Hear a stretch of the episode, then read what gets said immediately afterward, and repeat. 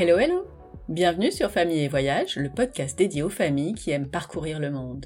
Je suis Stéphanie, maman de deux de 12 et 16 ans, tombée dans la marmite des voyages toute petite et complètement addicte depuis. Si vous cherchez une nouvelle destination pour vos prochaines vacances, si vous vous titillez pour un voyage au long cours, abonnez-vous. Les carnets de voyage de mes invités vont vous emmener aux quatre coins de la planète sans prendre l'avion. Enfin, pas tout de suite. Dans ce podcast, on va parler itinéraire, à pied, à vélo, en voiture, en camping-car, tour du monde et expatriation. Les parents voyageurs vont vous donner plein d'idées d'activités à faire avec les enfants, leurs bonnes adresses pour goûter les spécialités du coin et, bien sûr, leurs meilleurs ratés.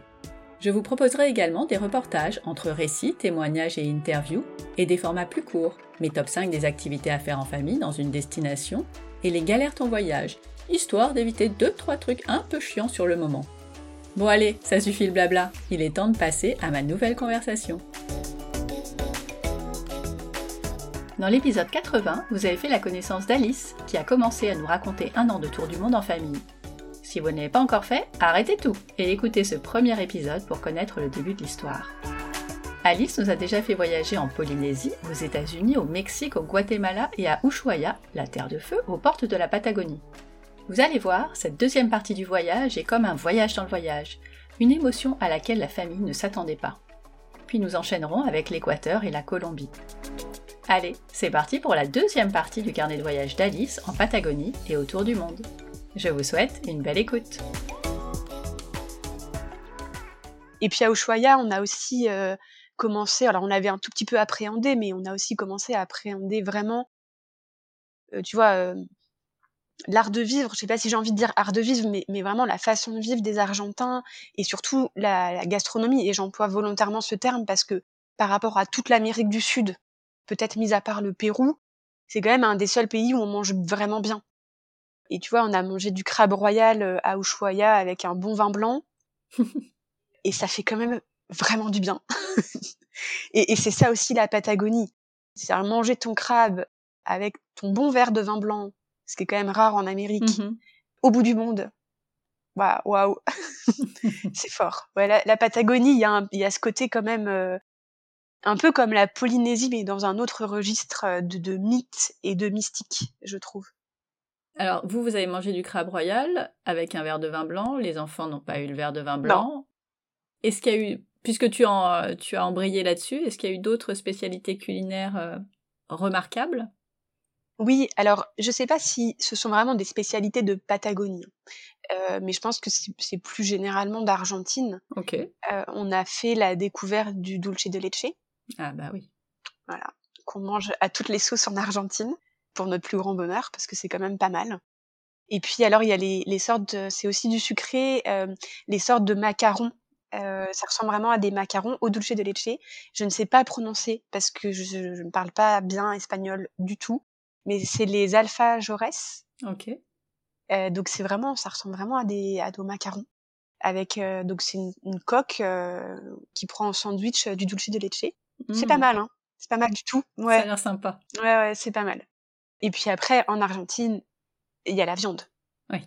Et en fait, il y a vraiment de la viande partout, assez facilement, pas très cher, j'ai trouvé, et plutôt bien cuite, bien cuisinée. Donc, euh, c'est vraiment ce qui restera euh, pour nous aussi de l'Argentine en général et de la Patagonie en particulier. Et notamment après El Calafate, on a passé quelques jours dans une estancia et en fait, on s'est rendu compte que eux ne mangent que de la viande. Donc, quand on mangeait, il y avait le la côte de bœuf énorme ou le mouton, parce qu'un jour on a eu du mouton avec euh, trois feuilles de salade. Voilà. C'est un concept. Voilà, c'est un concept euh, pour nous qui sommes aussi enfin, très axés sur les accompagnements. voilà, c'est c'est étonnant, mais quelque part c'est pas plus mal parce que tu profites vraiment de, de la viande. Quoi. Et, et l'Argentine pour ça euh, a quand même une tradition culinaire. Euh, évidemment, on a goûté plein d'autres choses, mais euh, mais mais c'est pas, c'est plutôt au nord de l'Argentine qu'en Patagonie. Une, une, tradition culinaire qui est vraiment spécifique. Bon, il y a, y a le maté aussi qu'on trouve énormément, énormément, énormément en Patagonie. C'est la, la boisson. Voilà pour les découvertes culinaires. Bien sûr, il y a aussi les empanadas. J'allais oublier les empanadas. les empanadas. Les empanadas. Et, et, je trouve que en Patagonie, parce qu'après, si on suit un peu chronologiquement, après Ushuaia, on est allé à El Calafate et, et, à El Chalten.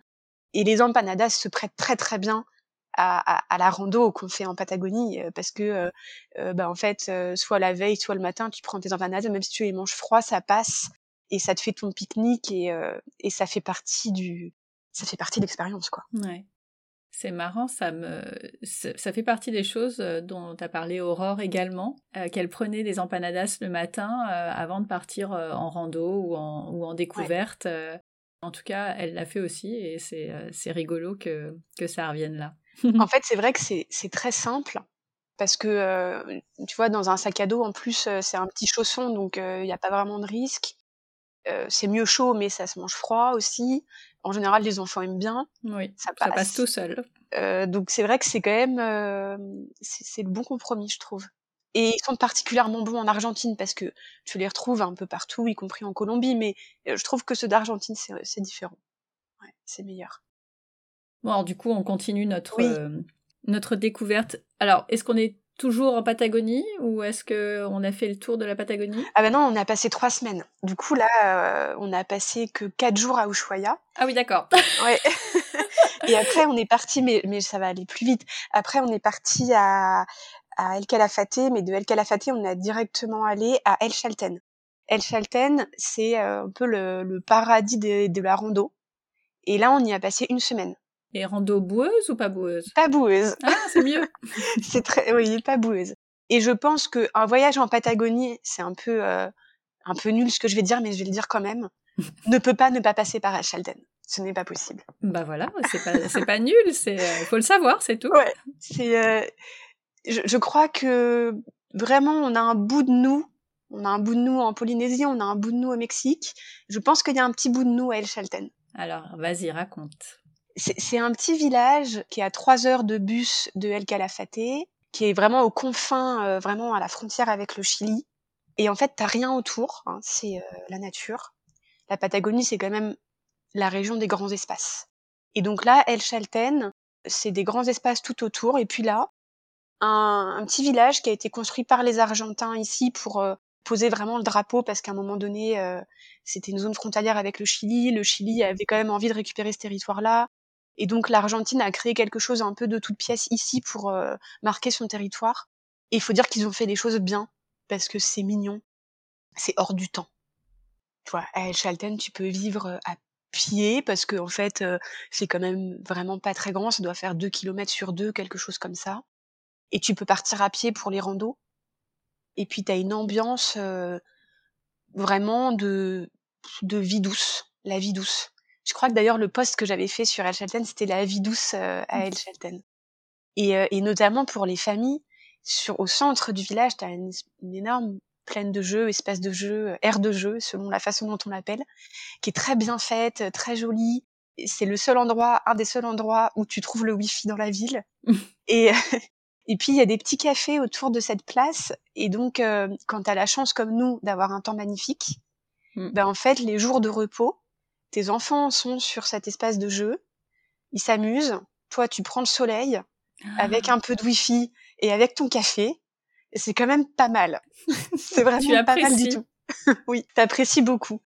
Et, euh, et puis à côté de ça, t'as plein de, de, ouais, de petits bars ou de restaurants sympas pour, euh, pour dîner. Euh. Et, et, donc, t'as, et, mais par contre, tu vois, c'est vraiment créé de toute pièce pour le tourisme. Ça n'a rien d'authentique. Ok. Mais en même temps, c'est pas grave ouais, voilà, t'as ce petit côté euh, repère de voyageurs. D'ailleurs, on a rencontré plein de qui est très très très agréable. Et puis, tout à l'heure, je te parlais de météo, mais je crois que dans notre récit de la Patagonie, il faut dire ça, c'est qu'on y était à l'automne. Donc en fait, début avril. Je ne préjuge pas des autres saisons en Patagonie, mais la seule chose que je peux dire, c'est que l'automne, fin mars, début avril, est une saison incroyable en Polynésie. Euh, en Polynésie, en Patagonie. Sûrement en Polynésie aussi, mais en Patagonie. C'est vraiment splendide. C'est-à-dire que, on le sait, la Patagonie, ce sont des grands espaces. Mais qui dit grands espaces dit végétation. Végétation à l'automne, aux extrêmes, parce que t'es quand même très au sud. Comme par exemple, tu vois, au Canada, t'es très au nord, bah là, t'es très au sud. T'as des couleurs de dingue. Quelle couleur? Ah bah, Le jaune, le rouge, l'orange avec du vert parce que tu as des, des végétaux qui restent verts. Et tu as aussi une météo. Alors, il y a un facteur chance, mais globalement, sur nos trois semaines, on a eu une météo avec un soleil incroyable. Et quand tu discutes avec les Argentins sur place, ils te disent que mars-avril, ce sont les meilleures saisons pour venir. Ah bah super. Tu vois, et parce que c'est beaucoup moins fréquenté qu'en été, donc c'est aussi moins cher. Et il y a moins de vent. Parce qu'on dit Ah. beaucoup la Patagonie, beaucoup, beaucoup, beaucoup de vent. On a eu du vent, bien sûr. Oui. Mais beau- bien, bien moins pire que ce à quoi on s'attendait. Il y a moins de vent qu'en été, en fait. Ah bah c'est vraiment bon à savoir, oui. Ouais. Après, euh, on peut y aller en mars-avril et avoir du mauvais temps. hein, Oui, évidemment. Et puis, euh, on peut être aussi moins sensible que nous à ces couleurs. Mais moi, mais Brice aussi, les enfants, je pense qu'ils le, ils le mesurent moins. Mais nous, on a été subjugués, vraiment, par les couleurs de la Patagonie en automne. C'est incroyable. J'ai pas de mots, en fait, pour décrire ça. C'est-à-dire que, on a, je te, je te l'ai dit, on a quand même beaucoup voyagé. Je pense que avant la Patagonie, les plus beaux paysages qui nous ont été, qui nous a été donné de voir, c'était le Suglipes en Bolivie. Ok. C'est un endroit magnifique. Mais là, plusieurs fois, je me suis dit, en fait, est-ce que c'est pas ça le plus beau que j'ai vu de toute ma vie? Et donc aujourd'hui, je les mettrais quasiment sur un pied d'égalité, parce que tu as ce côté grands espaces qui est euh, fou. Mais parce que là, si tu veux, tu as des paysages de glaciers, c'est surréaliste. Donc là, je quitte un peu El Chalten parce que je fais une digression sur la météo, mais tu vois euh, le Perito Moreno, qui est quand même, c'est en fait, ce sont des flammes de glace avec des reflets, des nuances de bleu dingues, et tu mets ça en face euh, de ta végétation verte. Donc tu mets ça juste, enfin, à côté du Perito Moreno, t'as une forêt. Tu vois, t'es pas en altitude, t'es là, t'as une forêt, euh, et cette forêt, t'as des conifères verts, et puis t'as des arbres jaunes, t'en as des oranges, t'en as des rouges, t'en as des verts. Je sais pas comment on peut expliquer cette explosion de couleurs, mais c'est euh, surréaliste, vraiment. Et donc, je referme cette parenthèse euh, météo et saison, mais vraiment, euh, je, je ne peux que conseiller d'aller, euh, de notre expérience, d'aller en Patagonie à l'automne. Et donc, je pense c'est euh, fin mars, début avril, c'est incroyable. Et donc, El Chalten, c'est le paradis des randonneurs.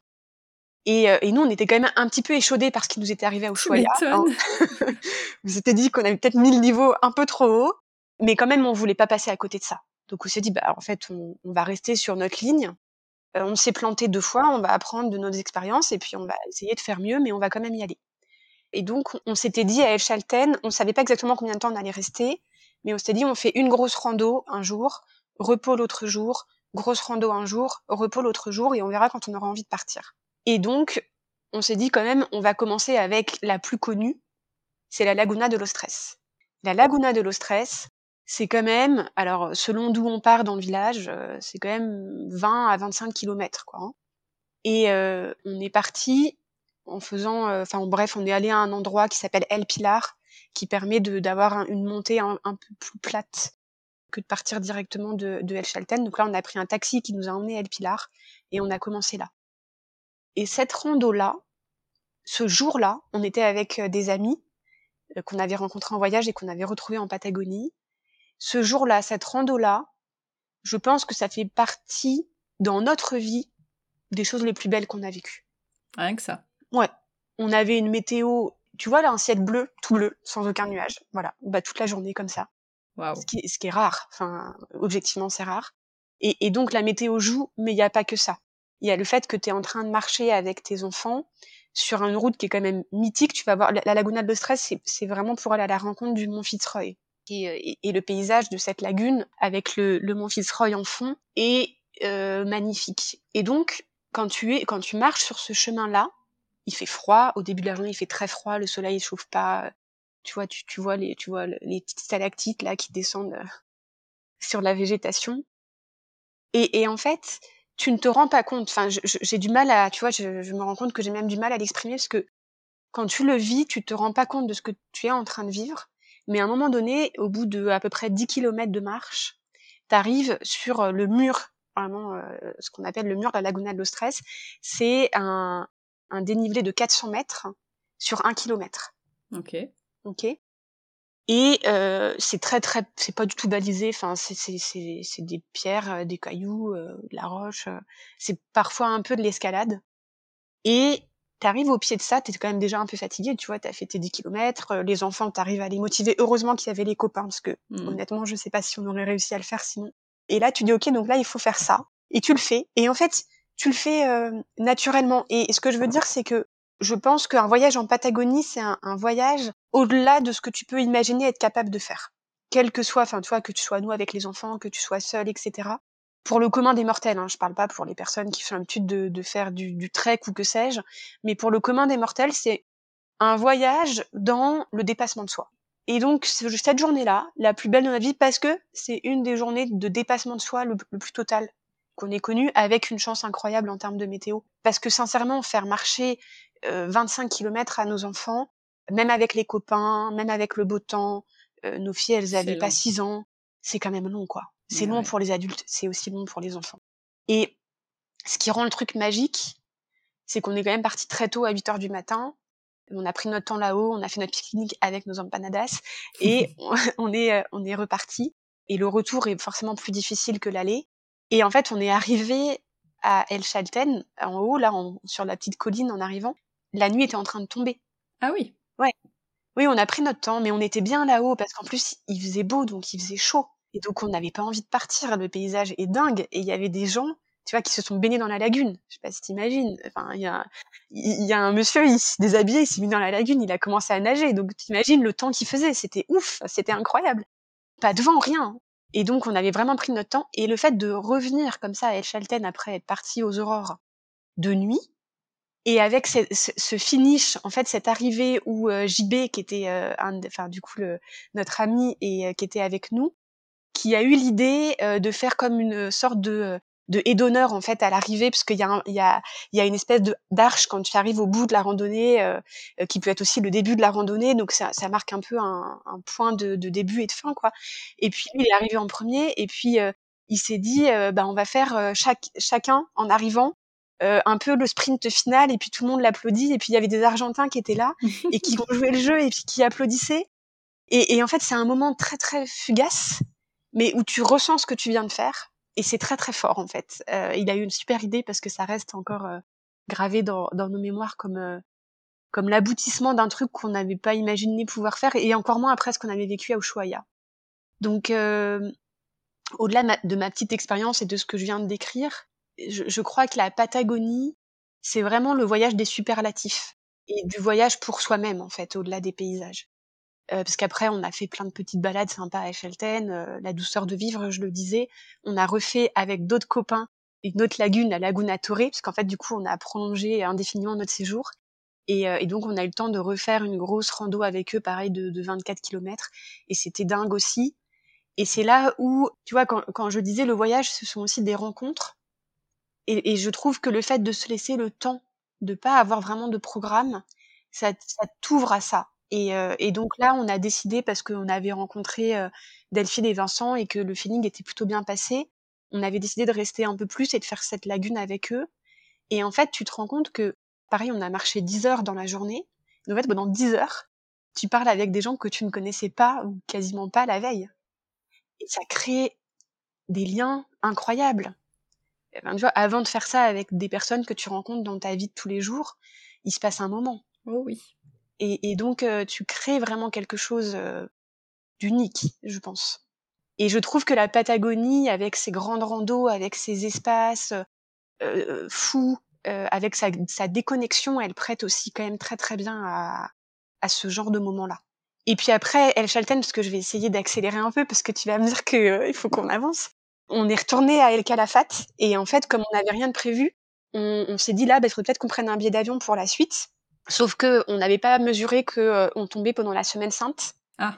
Et donc euh, il y avait quelques avions et encore euh, pff, pas beaucoup. Et surtout ils étaient hors de prix. Donc en fait on a compris en arrivant à El Calafate qu'on allait rester à El Calafate dix jours. Ah oui, c'est long. Ouais, c'est long. Mm. C'est long parce qu'El Calafate en plus c'est c'est bien pour aller au Perito Moreno, mais Mhm. euh, c'est pas non plus euh, la destination de dingue. Et euh, je me rends compte que je dis beaucoup de dingue, désolée. Mais non, pas de souci. et donc, euh, El Calafate, on a réservé pour trois jours pour aller dans une estancia qui a environ 45 minutes de route. C'était un peu, c'était bah, nos amis avec qui on était à Chalten qui nous l'avaient conseillé, qui eux-mêmes l'avaient vu de d'autres voyageurs et qui nous avaient dit il faut que vous y passiez plusieurs nuits. C'est dingue comme une expérience redingue, tu vois. c'est ça. Et, et donc on a réussi à réserver. On est parti sur ces dix jours. On est parti trois jours là-bas. Et donc là, tu vois, le mythe patagonien, il est ah. là. Il n'était pas du tout avant, en fait. Non. il est là parce que c'est une estancia. C'est, euh, ils ont des terres, euh, tu sais même pas où elles s'arrêtent. Tu arrives là, c'est quand même un lieu assez touristique qui reçoit beaucoup de voyageurs et puis bouche à oreille avait quand même pas mal fonctionné donc tu avais beaucoup de voyageurs de passage à la journée parce que c'est une estancia qui organise des balades à cheval.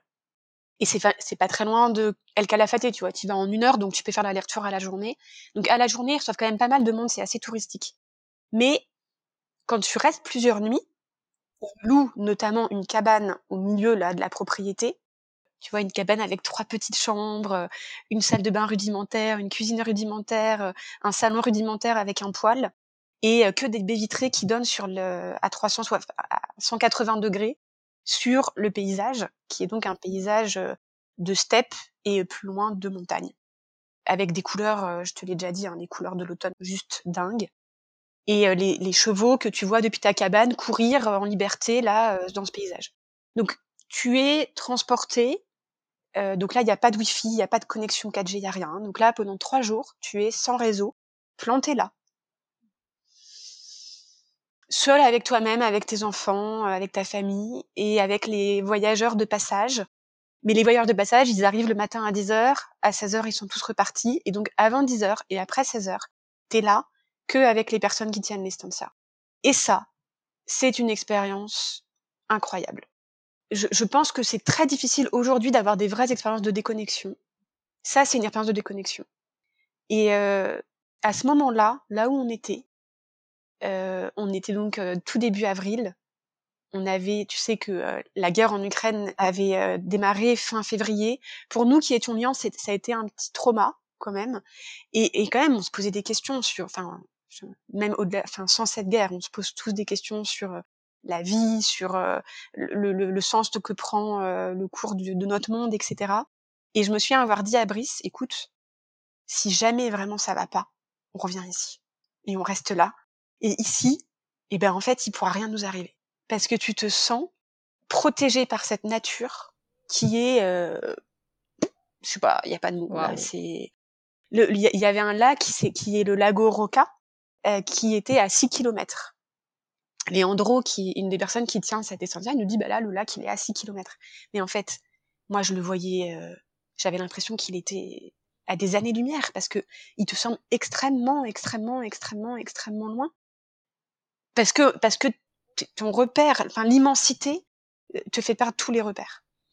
Et, et, euh, et, là aussi, quand je te dis, il y a le mythe, parce que en fait, t'as ces t'as ces gauchos qui sont habillés comme des gauchos, qui vivent comme des gauchos en dehors de leur activité touristique, qui leur permet de faire le reste.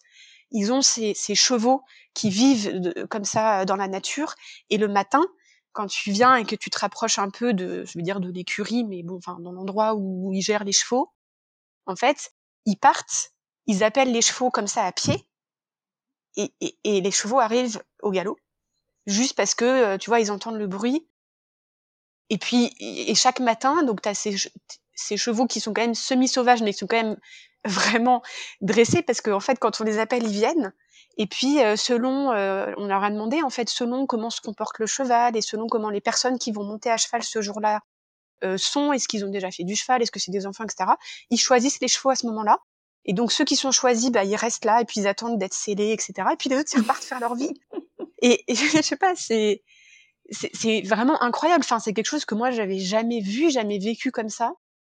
Et en fait, tu, tu te dis, mais la vie est d'une simplicité effrayante en fait. Et, et, puis bien sûr, nous aussi, on a fait notre randonnée à cheval et euh, j'ai jamais jamais vécu une randonnée pareille.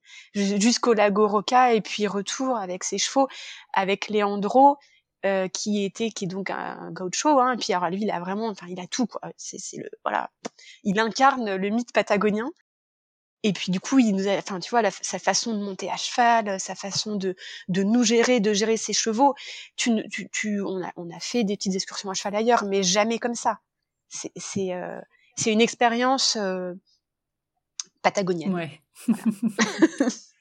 et, euh, et donc après ces trois jours-là, on est retourné à El Calafate et on y a passé une semaine. Et, et je, je le redis, mais en fait, on était bloqué. Et donc, on peut le prendre avec le côté négatif de la chose. Pendant ce temps-là, on fait pas autre chose. On dépense de l'argent sans faire grand-chose. Mais en fait, mais c'est ça la vie, c'est ça le voyage. C'est-à-dire que on a vécu tout doucement à El Calafate, on s'est baladé dans les rues. Euh, en, en, Argentine, tous payent en cash à cause de leur situation économique et de l'inflation. Et puis il y a euh, le taux de change officiel des banques, et puis il y a le taux de change parallèle qui est le, le taux blue. Et donc il faut aller chercher euh, dans, dans, des magasins, dans des boutiques en fait, qui sont euh, des relais de Western Union. Il faut aller chercher l'argent, et c'est pas toujours facile. Et surtout en Patagonie, ils ont des problèmes d'approvisionnement. Et donc bah, il y avait quand même toujours cette petite ritournelle et puis, tu vois, on avait trouvé une petite boutique. Et, euh, et donc, moi, j'y allais régulièrement. J'allais tous les deux, trois jours chercher un peu d'argent. Bah, du coup, j'y suis quand même allée trois fois. Et c'était marrant parce que, bah, au bout de la deuxième fois, ils te connaissent. Parce qu'en général, à Calafat, les gens, ils restent vraiment très peu de temps. Et donc, euh, je lui dis, bah, est-ce que vous avez de l'argent euh? Alors, elle me dit, oui. Et je lui dis, bah, vous avez combien? Et puis, elle me dit, bah, combien tu veux? Et, et c'est marrant parce que tu avais un peu ce côté de, de la d'une relation très vite en fait qui se noue. Et c'était rigolo euh, la façon dont elle me l'avait dit. T'avais l'impression de faire du recel d'argent quelque part.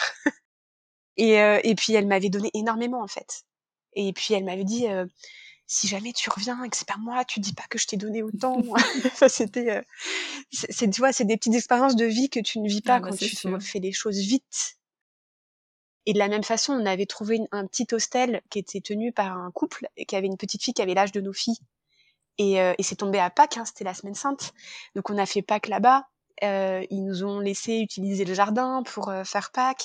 Et puis petit à petit, comme on restait là, on est quand même resté au total huit nuits. Donc pour eux, c'est exceptionnel aller qu'à la fête. Donc bah, il y avait quand même une petite relation qui s'est créée, même si on parle pas bien espagnol. On essayait de se parler avec nos traducteurs et et puis c'est des relations évidemment superficielles, mais mais quand tu les vis, elles sont fortes. Mmh et je regrette pas du tout ces moments-là. C'est vraiment des instants tout doux, mais aussi des instants de repos qui font du bien. Oui, c'est ça, ça fait du bien à un moment donné. Mmh. Ça fait vraiment du bien.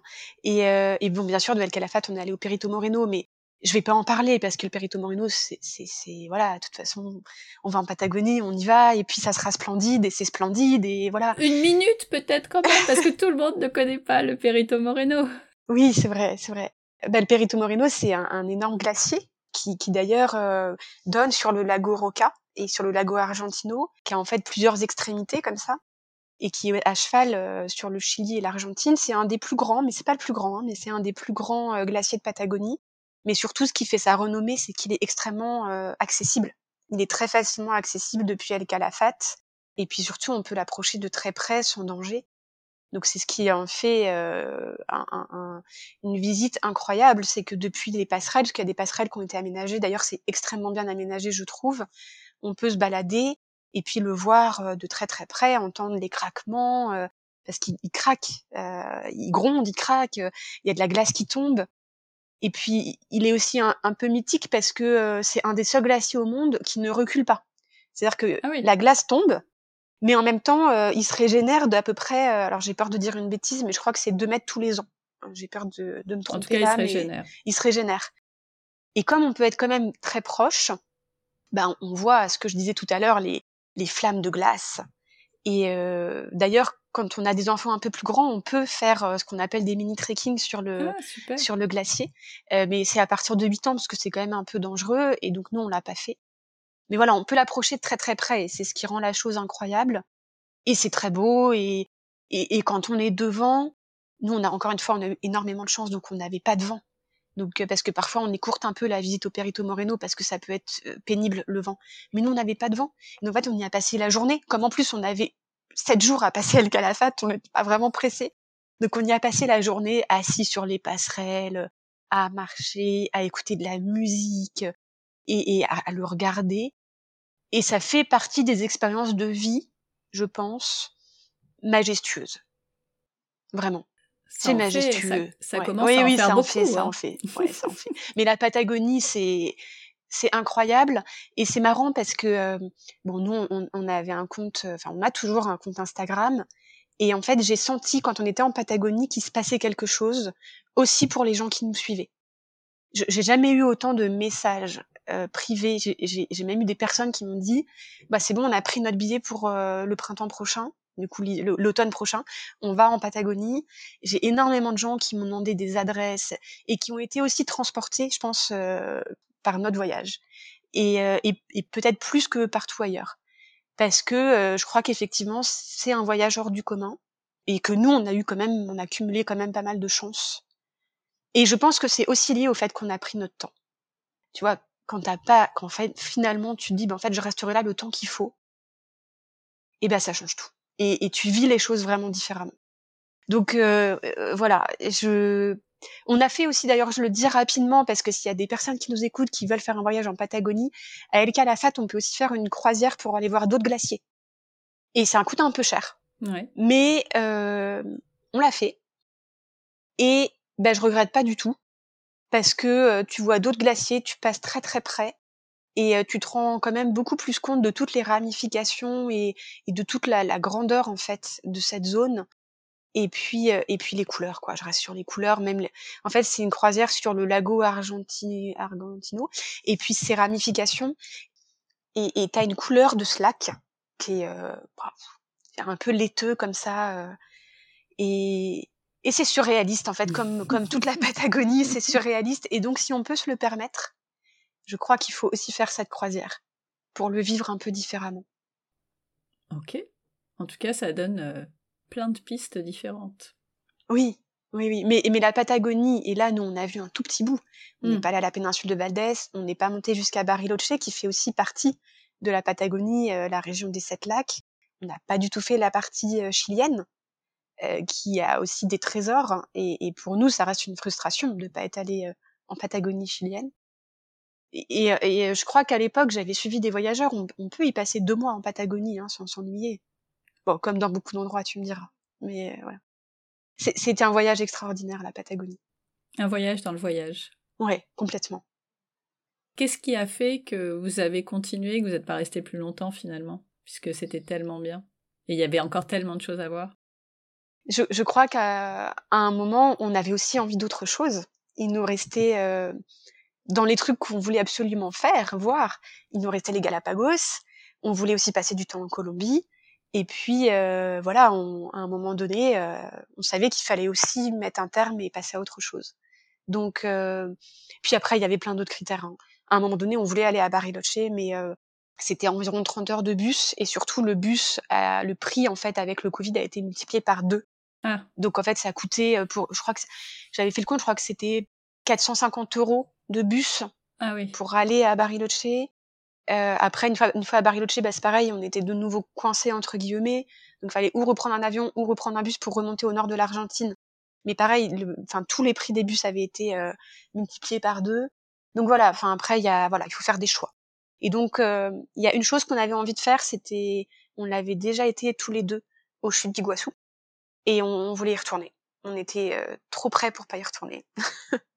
donc on est allé à Iguassou après. Après, on est allé dans le nord de l'Argentine du nord de l'Argentine, on est passé au Chili euh, par frontière terrestre. Ah, très bien. Ça y est, les frontières terrestres étaient en train de rouvrir. Et, euh, et parce que, toujours pareil, parce que les billets d'avion depuis le Chili sont beaucoup moins chers que depuis l'Argentine. Et donc, on est arrivé à San Pedro de Atacama. Et de là, on est allé au Galapagos. Et on a passé deux semaines au Galapagos. Et après, on a passé deux semaines sur le continent en Équateur. On a dû quitter précipitamment l'Équateur. Pourquoi?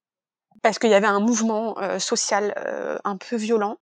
Et en fait, on était, euh, on a fait un tour en Amazonie. Et quand on était en Amazonie, la veille du retour, le, la personne qui s'occupait de l'endroit on était a dit, ben en fait, demain matin, il n'y aura pas d'activité. Vous allez partir plus tôt parce que en fait, tout l'Équateur est en train d'être bloqué. On ne sait même pas si le bus qui doit venir vous chercher va pouvoir venir vous chercher. Ah. donc on ne saura que demain matin, mais vous allez quand même devoir faire les deux heures de pirogue pour aller jusqu'au bus. Et une fois que vous serez là-bas, vous saurez si vous pourrez reprendre le bus pour aller à Quito ou si vous faites demi-tour et vous revenez. Bon. Euh, donc du coup, on a réussi à prendre le bus, on est arrivé à Quito. Mais là, en fait, surtout c'était Quito, donc c'était la capitale. Toutes les sorties de la ville étaient bloquées. Et euh, on s'est vachement renseigné, on a pris plein d'avis parce que nous, on voulait remonter en Colombie par voie terrestre. Et en fait, tous les conseils qu'on avait, qu'on a pris, nous ont dit là, en fait, partez vite parce que si vous partez pas, déjà par voie terrestre, vous oubliez, c'est mort, vous passerez pas. Enfin, vous passerez, mais quand ce sera fini. Mais on ne sait pas si ça sera fini dans cinq jours ou dans un mois. Et je, je répète, on voulait absolument aller en Colombie. et il y avait quand même une date de fin sur le voyage. Et puis en plus, Quito, franchement, c'est pas l'endroit le plus sexy. Hein. Euh, donc euh, être bloqué à Quito, ça nous enchantait pas beaucoup. Et il y avait beaucoup beaucoup de vols internationaux qui commençaient à être annulés à l'aéroport de Quito. Et on parlait du fait que euh, l'aéroport allait aussi être bloqué. Donc on est parti précipitamment avec un billet d'avion qui nous a coûté beaucoup trop cher euh, à Bogota. Ok. Du coup, on a eu notre anecdote sur euh, l'équateur. Ouais, c'est ça, exactement. et, euh, et, donc, il reste ce dernier pays où tu voulais vraiment aller. Ouais. En tout cas, c'est ce que tu as dit. Tous les deux, ouais. Donc, vous arrivez à Bogota et mm. pour deux mois, encore un, oui. un long ouais. passage. C'est quoi l'anecdote, le, le, meilleur moment, le coup de cœur Alors, je crois que la Colombie est un coup de cœur. Ok. Bon bah voilà, on passe à autre chose maintenant. Voilà, c'est bon. fin de l'épisode. non, en, en, deux mots, la Colombie est un coup de cœur pour, mais, mais je me répète, hein, je radote, pour ce qu'on y a vécu dans sa globalité. En fait, on n'a pas beaucoup bougé en Colombie. D'abord parce que euh, on est arrivé, on a passé deux jours à se dire qu'est-ce qu'on va faire parce que c'était pas prévu qu'on arrive là ni euh, par Bogota, donc on a repensé tout ce qu'on allait faire en Colombie. Et en fait, on n'a rien fait de ce qu'on allait penser, de ce qu'on a pensé pendant ces deux jours, mais c'est pas grave. Et, et, euh, et, après, une semaine après, on a, enfin, j'ai eu le Covid. Ah. Euh, et je pense que bah, tout le monde a dû plus ou moins y passer. On a eu quand même une grosse semaine, un peu de, de chaos total. Et enfin, chaos au sens, euh, on était chaos, hein, pas le chaos. Et puis après, bah du coup, on était un peu fatigués. Mmh. Et euh, on a fait des rencontres incroyables. Et on avait envie de prendre notre temps. Et donc en Colombie, on a pris notre temps. Et, et, en fait, je crois que, comme je disais, ça va être le résumé, c'est que quand on prend son temps, on vit des choses. C'est peut-être pas grandiose, tu vois. C'est peut-être pas euh, la course comme on peut d'ailleurs souvent le voir, et je trouve que c'est un peu triste. Euh, Aujourd'hui, par les réseaux sociaux, il y a un peu une course. Enfin, il y a les deux, il y a les deux phénomènes, mais il y a quand même un peu ce phénomène de la course au, euh, au plus beau, au plus grandiose, à ce que tu auras vu de, de plus dingue. Mmh. Et, et, donc nous, on a pris la Colombie dans complètement à l'inverse de ça. Euh, sur euh, qu'est-ce qu'on y vit. Et d'ailleurs, c'est marrant parce que j'ai euh, de temps en temps des messages de personnes qui me disent Mais est-ce que tu nous conseilles vraiment d'aller en Colombie Parce que sincèrement, tes photos me font pas rêver? et euh, je dis Bah oui, je te conseille d'y aller, sauf si tu cherches à avoir vraiment, tu vois, un condensé de photos magnifiques. Parce qu'évidemment, il y a des lieux magnifiques en Colombie, mais tu vas pas pour ça. La Colombie, tu vas pour la vivre, pour moi. Et donc, euh, bah, on a fini par passer deux semaines au même endroit, voilà, par exemple si vous y êtes resté, c'est que c'est que ça valait le coup. Ouais, exactement. et, et, donc voilà, je vais pas développer sur la Colombie parce que sinon on repart euh, pour euh, pour un petit paquet de temps, mais euh, un autre petit bout de notre cœur, du coup, est resté eh en ben. Colombie. Voilà, ça commence à faire beaucoup. C'est que chaque chacun des pays que vous avez visités vous a marqué d'une manière ou d'une autre. Ouais, complètement. Bon, on arrive au terme du voyage. Ouais. On fait toujours un petit point budget euh, à la fin des, euh, des voyages, si ce n'est sur le tour du monde, juste sur la Patagonie. Est-ce que c'est un pays qui, euh, pour lequel vous aviez un budget et que vous avez respecté Est-ce que c'est cher, pas cher? Comment ça se passe? Donc on n'avait pas de budget à proprement parler pour la Patagonie. Parce que dans le cadre d'un long voyage, tu as plutôt un budget global et puis tu voilà, t'adaptes. T'adaptes. Et donc au final, on a dépensé 143 euros par jour en Patagonie, pour nous cinq. Est-ce que, alors j'ai du mal à me rendre compte ouais. par rapport aux autres pays, est-ce que Mm. c'est euh, beaucoup, pas beaucoup? Ben non, en fait c'était la surprise pour nous, c'est qu'on s'attendait à ce que ce soit beaucoup plus cher. Et en fait on a assez peu dépensé. Je pense que c'est aussi lié au fait que finalement, ben, on est resté trois semaines, mais en faisant assez peu d'endroits différents. Donc, euh, ben forcément, hein, quand tu restes au même endroit, tu cuisines un petit peu. Euh, forcément, tu as moins de transport. Euh, tu as aussi quand même moins d'activités parce que ben, El Chalten, euh, une fois que tu y es, à part ta nourriture, tu les, les, les randos, c'est gratuit. Euh, donc, je pense que ça joue aussi. Et puis, je, je mets aussi énormément de précautions parce que le coût de la vie en Argentine, il fluctue énormément. Et donc là, on est tombé globalement sur une bonne période pour voyager en Argentine. Et, euh, et peut-être qu'aujourd'hui, à l'heure à laquelle on parle, c'est plus cher. Et, et en fait, c'est un peu euh, le problème, c'est que c'est très très compliqué de prévoir le budget d'un voyage en Patagonie et plus largement en Argentine. Nous, on trouve qu'au final, on s'en est plutôt bien tiré et que ça nous a pas coûté si cher que ça. Ok. Quel est le pays qui vous a coûté le plus cher? La Polynésie. Évidemment. Évidemment. Notre budget total du voyage, c'était 80 000 euros et Mhm. la Patagonie, 20 000. Donc euh, un quart du voyage pour euh, un sixième du voyage. Et vous avez respecté votre budget Ouais, à très peu de choses près. Bah super. Mais c'est aussi parce qu'en Colombie, euh, finalement, on n'a pas fait grand-chose de payant. Il y a des choses qu'on voulait faire qu'on n'a pas faites parce qu'on n'avait pas envie, puis aussi parce qu'on voyait que c'était la fin du voyage et que le budget, euh, bon, Mais il n'y en a plus beaucoup. voilà. Mais globalement, oui, on a, on a respecté. Si, on, si tu devais faire euh, un bilan, euh, c'est pas le mot que je voulais employer. euh, finalement, qu'est-ce qui reste de ce voyage euh, d'un an autour du monde? Bah, il reste tout. On n'est pas parti pour changer de vie. On n'est pas parti pour fuir quelque chose. On est parti pour vivre ce qu'on avait envie de vivre à ce moment-là. Mais en fait, avant de partir, même si tu le sais, même si on te l'a dit, même si tu as parlé avec des voyageurs, on ne peut pas mesurer à quel point ce voyage-là nous change. Et donc, en fait, ce qui restera, c'est tout parce que je pense sincèrement que nous, en tant qu'adultes, on n'est pas tout à fait les mêmes personnes que quand on est parti. Et je pense que c'est pour le mieux. Peut-être que tout le monde ne sera pas d'accord avec ça, mais pour nous, c'est pour le mieux de notre appréciation des choses. Et d'ailleurs, je fais une digression, mais même moi, je pense que à titre professionnel, je pense que je suis mieux maintenant que quand je suis partie. C'est- Ça serait en, en soi-même euh, tout un sujet, donc je vais pas l'ouvrir. Mais, mais, euh, mais vraiment. Et, et je pense que pour nos enfants, qui sont donc partis très petits, et, et tous les trois ont vécu la quasi-totalité de ce voyage en ayant moins de 6 ans, je pense que euh, leur cerveau gardera toute leur vie ce voyage. Bien sûr. Et donc ce qui reste, c'est tout, et c'est les paysages évidemment, euh, mais c'est surtout les moments et les rencontres.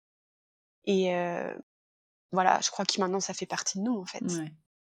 On sait que l'une de tes filles, euh, son moment préféré, c'était les spectacles de Las Ce sont les spectacles de Las Vegas. Pour ta deuxième fille, c'était quoi? La Polynésie. Ok. Elle est tombée amoureuse de la Polynésie. Ah, Mm. Bon, c'est ballot. Ouais. Elle y retournera?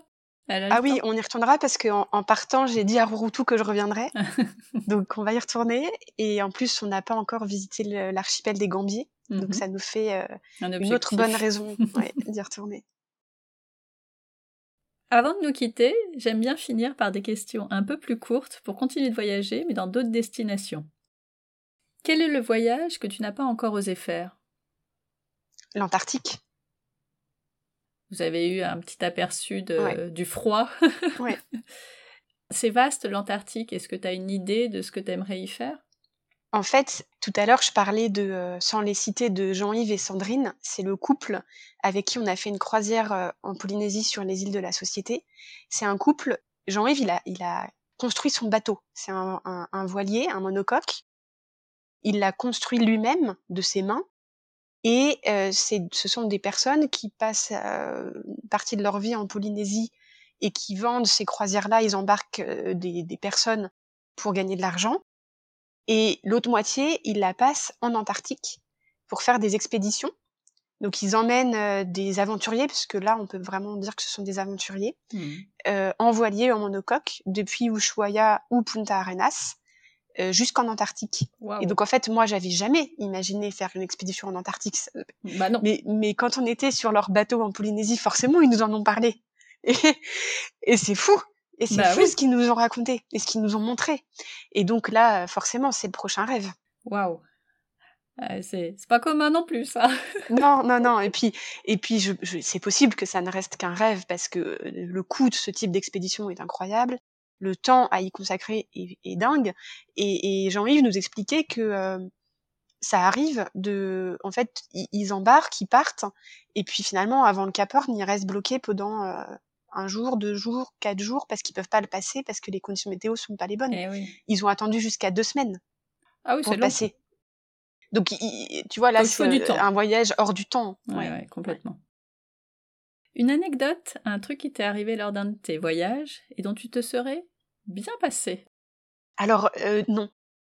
Euh, vraiment, euh, non, parce que en fait, tout ce qui nous est arrivé a apporté quelque chose d'autre finalement. Et donc, il y a des moments difficiles, il y a des moments que t'aimerais pas vivre, mais en fait, ça fait partie du jeu. Et donc, aujourd'hui, non, il y a rien que je voudrais enlever de ce voyage-là ou d'autres. Votre prochaine destination en famille?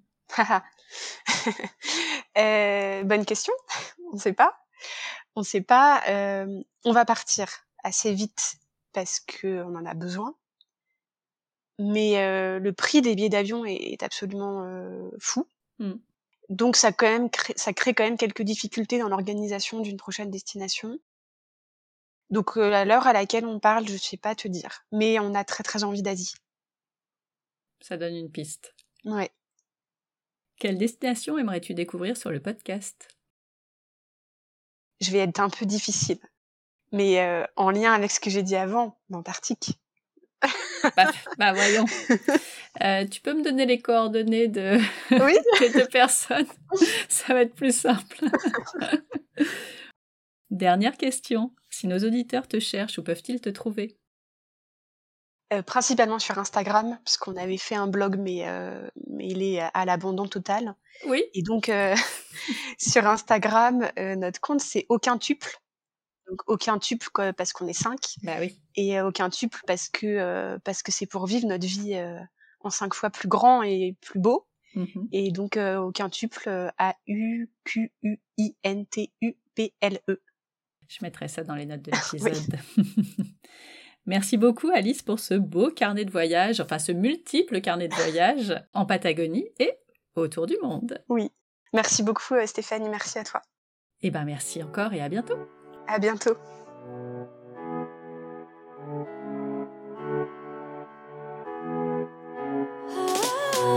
Voilà, c'est tout pour aujourd'hui. Merci d'avoir écouté jusqu'au bout. Si cet épisode vous a plu, bah dites-le moi en écrivant un petit commentaire sur Apple Podcast ou sur le blog. Vous pouvez aussi vous abonner, mettre une note 5 étoiles ou le partager autour de vous. Alors je sais qu'on vous le rabâche tous, mais c'est notre petite récompense après tant d'efforts pour vous proposer un chouette épisode.